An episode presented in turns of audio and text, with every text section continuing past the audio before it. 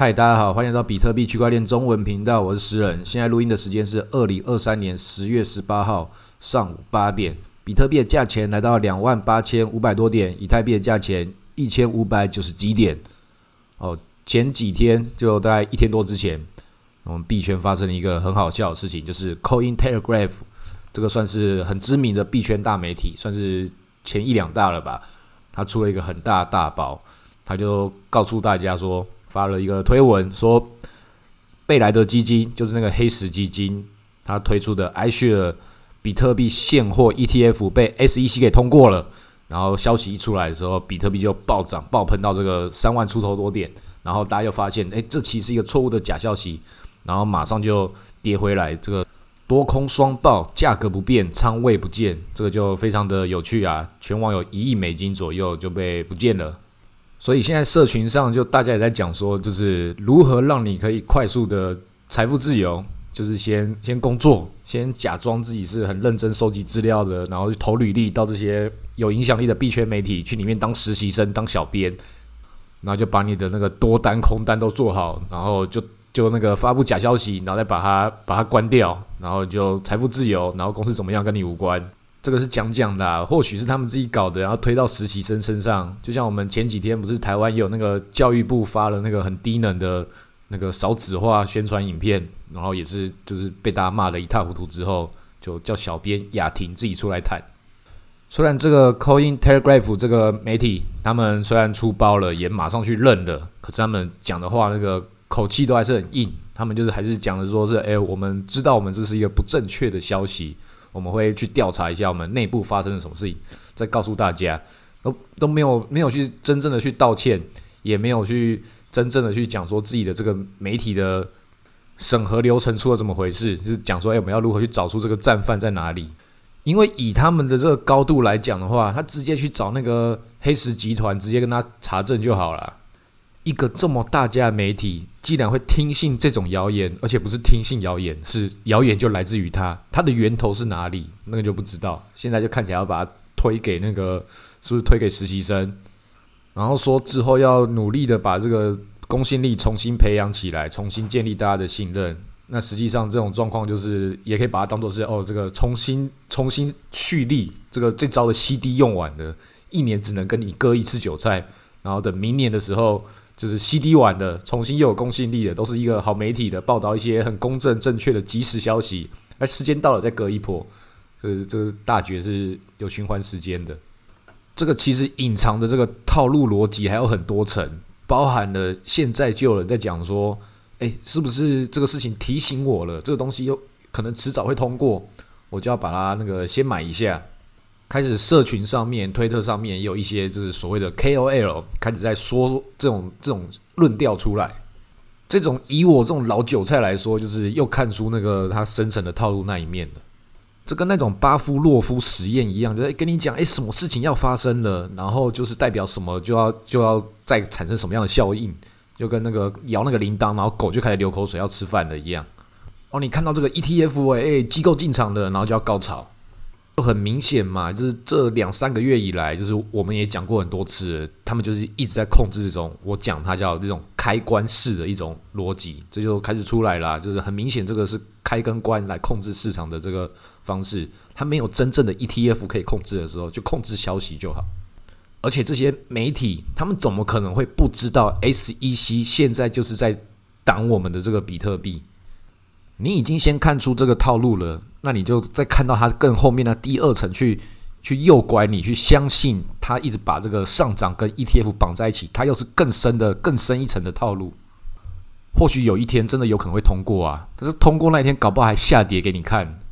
要不然这一届的韭菜都不知道这主力到底有多恶劣，真的要让大家见识一下。明明这考古题在那个之前这个二零一七年、二零一八年的时候就已经演过了，也是一直喊机构进场的。啊。我之前也讲过，那时候还要喊那个 STO 嘞。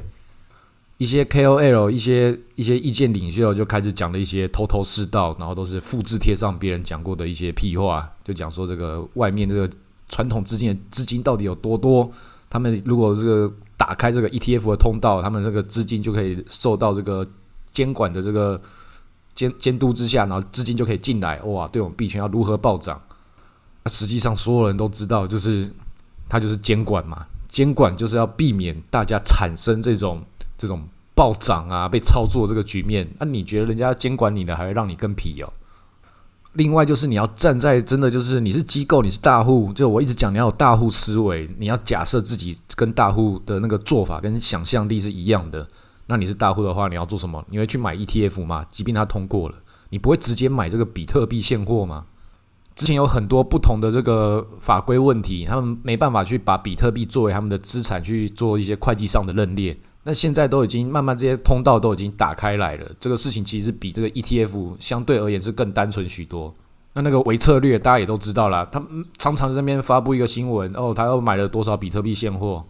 啊？你看他都已经这样子了，但大家视而不见，就已经表示说已经被媒体真的麻木的去把这个 ETF 跟上涨这个事情一直在把你绑架起来，然后就已经忽略掉为什么 ETF 以前会觉得它可能是可以涨的一个。一个讲法，那现在就是大户根本就没有什么太太多的理由去买 ETF，而且它也还没通过。对大户来说，他那种资产的那种各种不同的绑定、衍生性的金融商品，它就永远就叫做间接性的。你可以买直接性的，就跟你要去买那个什么特斯拉概念股，那你为什么不要直接买特斯拉？买苹果概念股，为什么不要直接去买苹果？我们币圈也是啊，你要买这个加密货币，为什么不要直接就买比特币啊？因为你就是会贪心嘛，其实是买其他的，是不是它的涨幅可能比较多？那这种还有点相对一件合理的一个说法，因为你要觉得它那个是不是有爆发力啊？啊，ETF 是什么？它就是被包装在这个法规跟行政流程之下的一个东西，那上涨也还是有限的，它还是就是跟比特币都是同一个东西啊。所以那种韭菜散户真的是就是被大家洗脑之后就哇好热门哦哪个热我就要去买哪个东西这种就是就我们这我们这些韭菜被这些被这些主力被这些媒体看没有了就觉得我们是笨蛋，那实际上也可以说就是他们已经出到出到没有什么招啦，因为现在看起来都是其实就是币圈其实现在很少人在玩了，大家都是老韭菜了，会被骗的人就早就被骗的，然后不会被骗的人我。就还不被骗，就算我真的有可能被骗好了，我根本就没有看到这个消息，我要怎么被你骗？他们就很急嘛，我今天就想要赶快赶快布局，赶快赶快赶快收工，割了一波就走。他们是不是真的在这里面有割到多少韭菜能赚到钱，还是自己自导自演，只是要先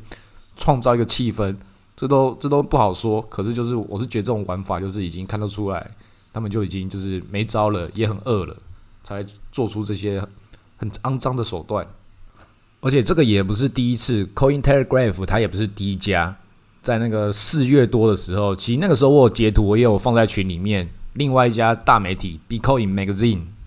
这也是跟那个 Vitalik 跟以太坊创办的人就是关系很密切的一个媒体，他在里面也是持有股份的。当时他发布了一个更扯的这个消息，他他们说那个。美联储他们在最近这两三年推了一个叫做 Fed Now 的一个新形态的一个支付结算系统，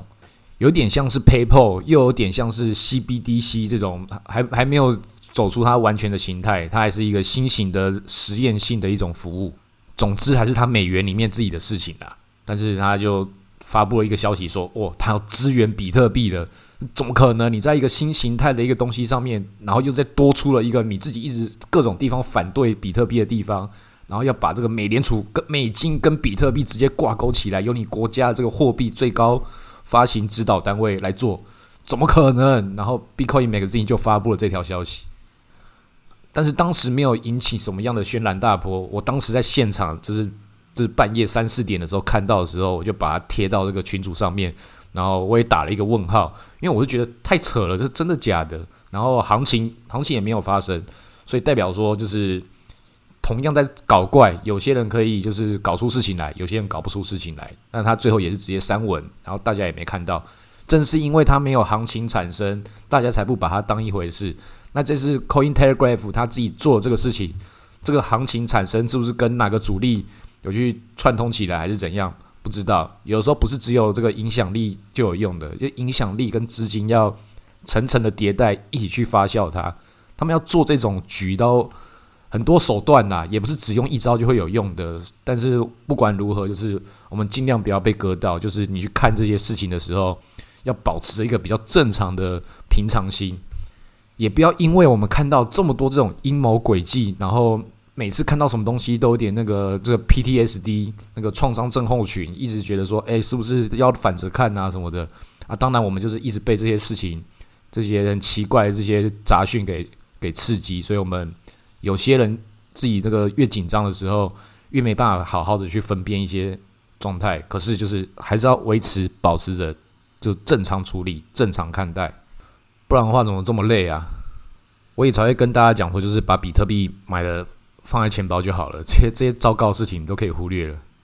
那刚刚讲的都是我们币圈里面自己的事情，就是我之前这一段时间都一直讲说，就是没什么搞头，所以就是大户吃大户，金鱼吃金鱼，然后我们看谁出包。你就注意的话，就是这几集全部都在讲说谁又出包，谁又出包了。没有出包的话，我们也没有什么其他消息好讲了。所以我才会在两三集之前讲说，很多事情都已经能量已经累积到这种地步。然后如果没有一个地方可以调控的时候，他可能就用战争的形态来爆发。那确实就是在那个以以巴战争，这个就大家也看到，就是也不是我这个这个铁口直断多厉害，料事如神。因为我也不知道战争会在哪里爆发嘛，啊，就跟有一个人他那个身体不好，他是不是开始这个没睡觉，要吃很多重油重咸，他说开始要冒青春痘了啊，在哪里冒出来我不知道啊，但是他冒个青春痘或是拉个肚子，这都很正常的事情啊。那现在这个世界局势就这样啊，早就已经就是美国就已经有自己里里面一大堆问题了，俄乌战争也是就僵持在那边卡住，这都是有一些迹象，那是迹象累积到那边。就该爆了嘛，重新再再搞一次，看我们币圈这里演那么多戏，CPI 指数、非农指数啊，演那个戏，这边上上下下卡在那边之后，大家已经演麻木的时候，新的症状就要出现了，就是我刚刚讲的这种战争啊，这个战争还真的跟我们币圈又扯上了关系，这个故事就串联起来了哦。其实，在那个好几个月之前，就是那个年初的时候。美国跟币安那个时候就已经就是关系很紧张了，已经在那个搞来搞去，搞到这个现在啊！你有没有注意到，其实最近美国比较没有去搞币安，因为他们好像真的是没空一样。币安现在自己也很低调，其实为什么还踹了一弹？因为那个时候有一个很重要消息，就是 FTS 倒掉那一段时间，那个时候讲说 FTS 有一个八十亿美金的这个这个亏空，然后另外一方面又在那个伊朗。跟币安这边又说，诶，他有那个协助洗钱，有八十亿美金的这个金额。那时候大家讲说，诶，这个地方这个数字怎么那么刚刚好？到底是巧合还是什么？那我不知道他跟 FTS 的资金有没有这个关系。但是这跟伊朗这边的就跑出一个新的案子，在四月多的时候，路透社就发布一个新闻，就是讲说美国那个 CFTC 也有警告这个币安跟这个哈马斯之间的这个资金问题。你看这个事情大条了，当时看起来好像我们不知道，就只是一个好像一个小事情一样。现在这个发生这个事情很严重的哦，必然有一个很很大的把柄，现在就在这里哦，就跟伊朗之间的这个关系是是串联起来的。因为哈马斯是亲伊朗的，伊朗跟那个卡达都是有支援哈马斯很多的资金的，而且他们也都是承认。只是这几个小时的时候。卡达又跟美国又一起说要把这个资金给冻结，所以他们中间的关系是很乱的。但是伊朗它是比较坚定的立场。虽然在我们台湾，我们大部分接受西方媒体的资讯都是讲说这个哈马斯是恐怖组织，它确实是。但他在国际社会上面，其他的一些地方有没有人是支持他的，也是有的。有很多不同角度啦，有些是支持他，说我支持他的是他的那个经济跟人道救援。这个谁对谁错，或者是怎么样的因果是非，在我们这里没有这个太大的格局可以去做这个细节的评论。但是总之，这些资金都是搅在一起。那现在拜登就也很为难，他那个马上就要去以色列了，想要去那边去跟他谈和，那个压制一下，就是诶，大家不要太激动。而且他还讲出很好笑的话，讲说那个现在没有证据可以显示那个伊朗有那个资金支援哈马斯啊，干。伊朗自己都承认的是以后，然后你还要讲说这个没有证据，没有证据。美国要去搞人家的时候，什么时候需要证据了？他现在就是不敢动伊朗啊，因为那个俄乌战争已经在打了，然后现在以巴又开始出问题，然后伊朗又是跟俄罗斯那边，他更背后就是俄罗斯的力量。这个东西的火在把两边战场串联烧起来之后，这个第三次世界大战就要开始了，是不是？然后美国本来就是他。想要去控制这个俄乌战场，也是他一手促成的。他他喜欢去控制一些局部性的纷乱，让他可以从中获得利益。但是问题如果大条到烧起来的时候，他也控制不住了，以后就也不好玩的。因为俄乌战争这里他没有得到他所期望太好的一个局面，跟他心中所想的剧本不一样。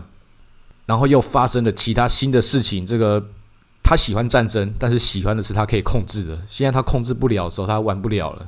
他现在连他本来是在我们币圈里面小圈圈玩的这种没有硝烟的战争，也是也是本来玩的很开心，跟币安这边搞来搞去，然后现在不敢动币安的，因为你币安这里你要动它的话，就要把它整个事情翻开来看。你一翻开来看的时候，就要把伊朗这边翻开来看，一翻开来就要在俄罗斯边也翻开来看，那事情就大条起来了。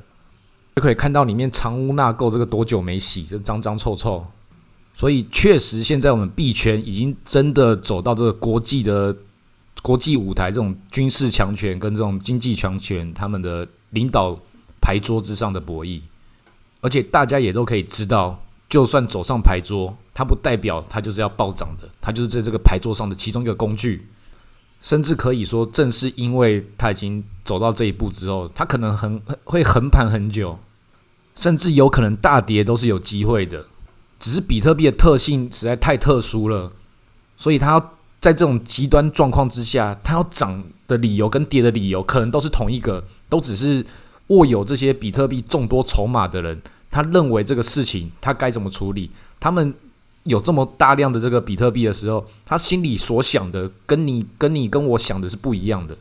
我们想的是，我们持有之后，我们就是要等它上涨，但是。他们持有的时候，是我可以控制某些局面。对他来讲，他控制这个局面比他这个资金上涨还要重要。今天如果他觉得是，诶，美国有很多比特币，但现在什么北韩啊、哈马斯他们用比特币来洗钱，他们也握有很多的时候，啊，美国自己痛，我先把它砸盘砸下去，不让你不让你去可以做这个资金的操作，这也是其中一种策略啊。他他美国会在乎这这一点钱嘛？那当然他也是在乎钱呐，他现在也很缺钱，但是他更重视的是他。拥有这些不同的权利，拥有不同的这些筹码，带给他能够对这个世界产生什么样的影响？他们要控制的是这些节点。所以以现在来说，我不敢推断它要涨要跌，但是我可以推断它一定接下来这个剧烈的波动是很有可能会发生的。因为现在交易所资金本身也是慢慢的在变少，不需要这些奇怪大事，它本身的波动就已经很就已经已经走入到一个很边缘的地步。何况有这些事情，如果说是假设有人要洗钱，假设要做这些资金转移的，那他们就从这里，然后把钱弄到那里，然后可能有短期之内的上涨，然后又短期之内的下跌。因为国际上洗钱的这个成本大概就十趴、三十趴，就是大概这个范围。那他们用比特币转移，他们也是可以接受这个十趴、三十趴这个、这个、这个 loss 掉啊。所以，我们现在看到这个表面上一切风平浪静，好像就是就是横盘的这个剧烈一点，但私底下这个波涛汹涌，就是慢慢的故事越来越精彩了。胆子够大玩家，就是也是可以玩一下合约啊。只是现在合约要去哪里玩？那个币安是不是也是感觉蛮危险的？这个你要去玩吗？要玩的话，记得使用我在群组里面贴的那个合约链接码。现在留在币安里面的钱就不要太多，就把它当做一个是做高风险事情的。它本来就已经在一个危险的边缘。那你要玩什么事情？玩这些什么合约啊什么的，就是本来就高风险嘛。拿出一小部分的资金在里面，在里面搞。如果你大部分的资金是在自己的钱包，那你现在觉得啊，比特币是要下跌了啊，那一小部分资金去那边做空啊，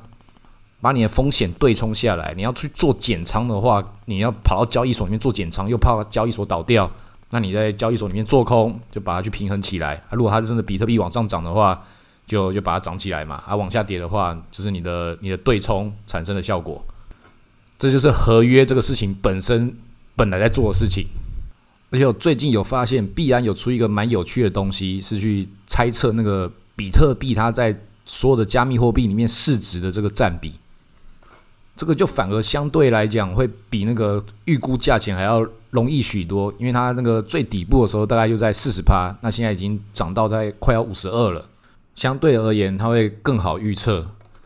而且你也可以看它跟这个以太坊也有它的整体的这个占比市值。你再看一下这个比特币，再看以太币的这个价钱，它就会变得是很多事情会变得相对清楚很多。我自己是觉得现在就赶快把你的以太币全部把它换成比特币。虽然它已经走到低点了，但现在它这个状况来讲的话，它有没有可能直接跌破这个这条线？因为它虽然看起来叫做这一段时间，这将近一年多的时间的相对低点，可是它以更长期来讲的话，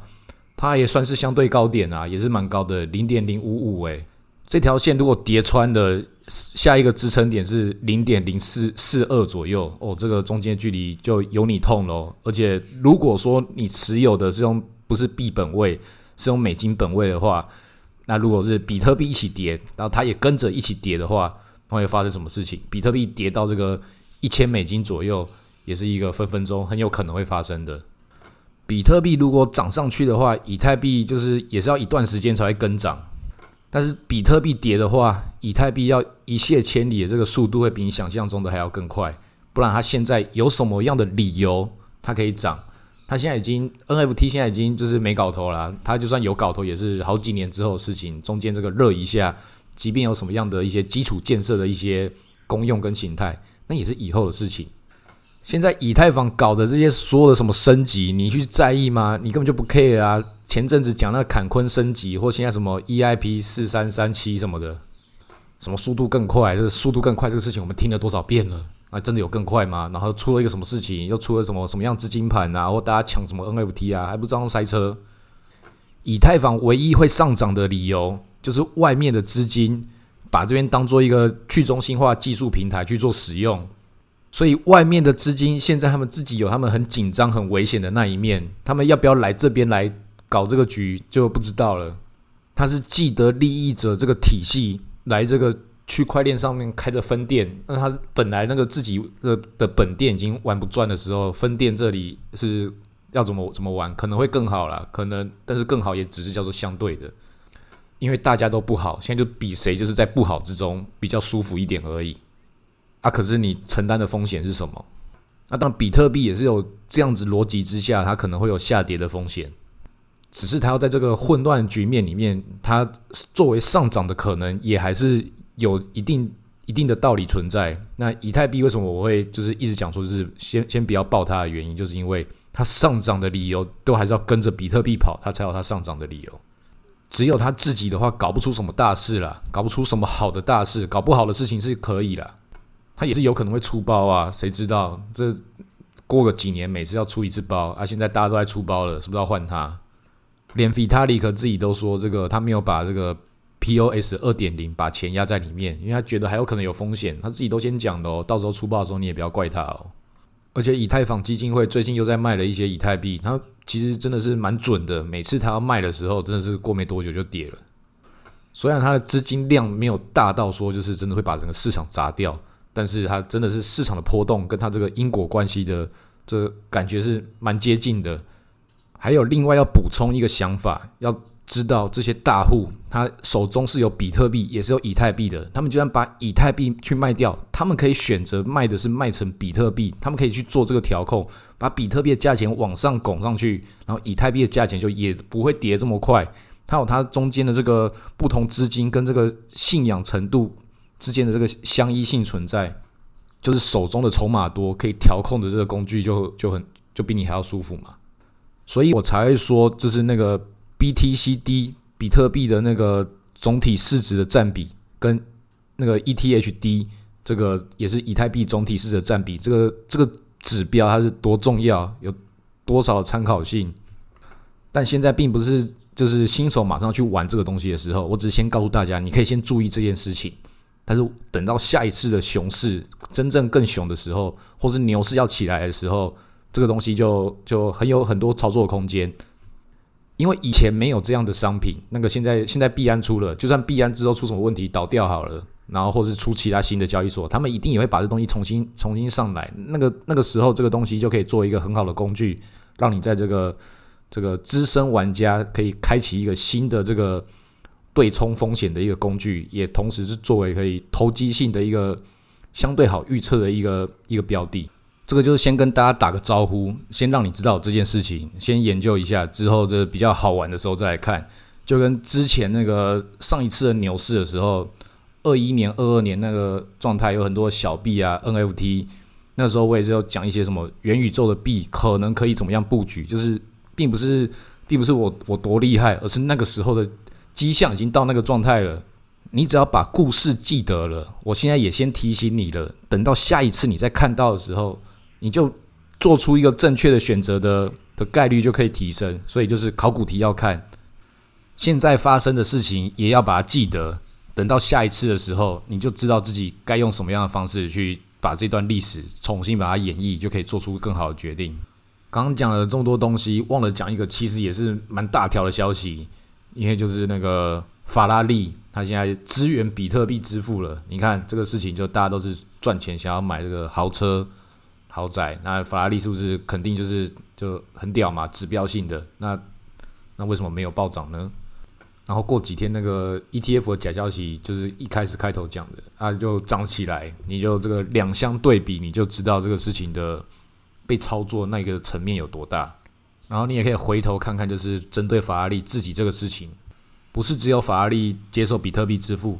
更上一个礼拜的时候，就是汉达本田也是接受比特币支付。那这些消息很明显，它都是好消息，但是它没有到真的影响市场。那你再更回头看。当时特斯拉不就是也是讲说接受比特币支付，然后比特币就大涨起来嘛？它前面是铺垫了很多的，所以又是刚好在牛市。那现在就是你可以知道，所有的这些消息，它都并不能算是说它是真正能够影响市场的，都是主力这样资金影响市场之后，使用这些消息来当做它的烟雾弹跟各种的说故事的理由而已。所以就是一样，记得这些发生的事情。等下次再发生的时候，你要先看他其他动作有没有布局好，还是只是先做个假动作，或者出个虚招。大家有更多层面要考量啊。当然就是该买的时候还是要买，但是不要因为 formal 看到这些很热的东西就跟着买，这个这样做法也是不对的。趁现在这个熊市脑袋比较清楚的时候，把这些事情多了解一下，到时候以后就知道该怎么办了。好，今天就到这里，谢谢大家。